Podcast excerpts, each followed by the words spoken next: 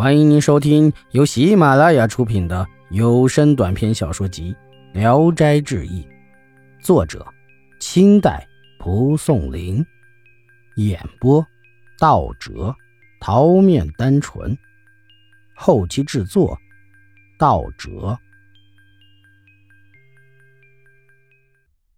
二商愤怒的去找县官告状，可强盗头子早已经逃走了，没有逮到。那些抢粮食的都是村里的穷人，州官对他们也无可奈何。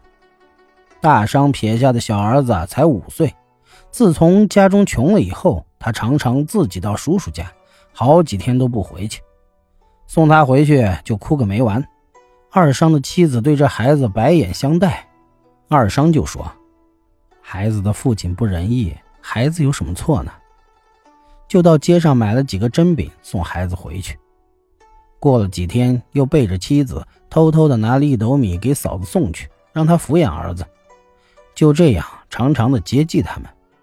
又过了几年，大商媳妇儿卖掉了他家的田产，母子俩的生活能维持了，二商才不再接济他们。又一年，闹灾荒，路上到处可以看见饿死的人。二商家吃饭的人多了，不能再去照顾别人。侄子这年只有十五岁。年小体弱，不能干重活，二商就让他挎个篮子，跟哥哥们卖烧饼。一天晚上，二商梦见哥哥来了，神情凄惨地说：“我被老婆的话所迷惑，丢了手足的情分。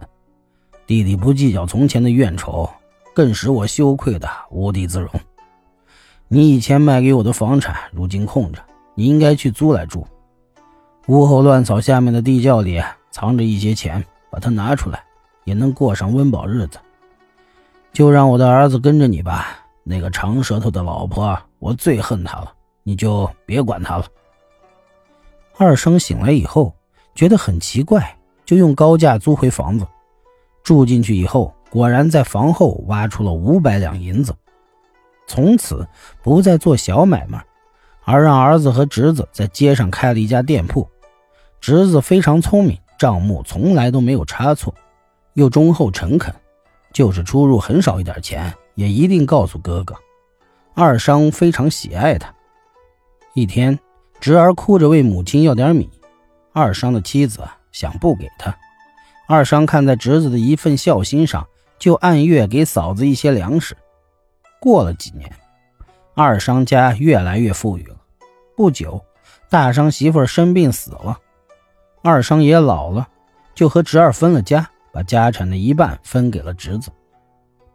易史是说：“听说商家老大绝不随便拿人家一点东西，也不随便给别人一点东西，也算的是一位耿直安分而洁身自好的人士了。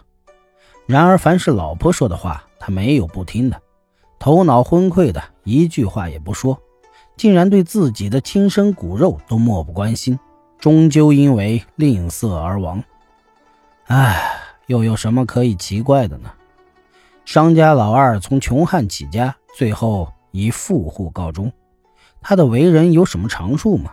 只不过不那么听老婆的话罢了。嗨，就这么一种行为不一样，人们的品德就有明显的差异了。本集演播。到此结束，谢谢大家的收听。喜欢请点赞、评论、订阅一下。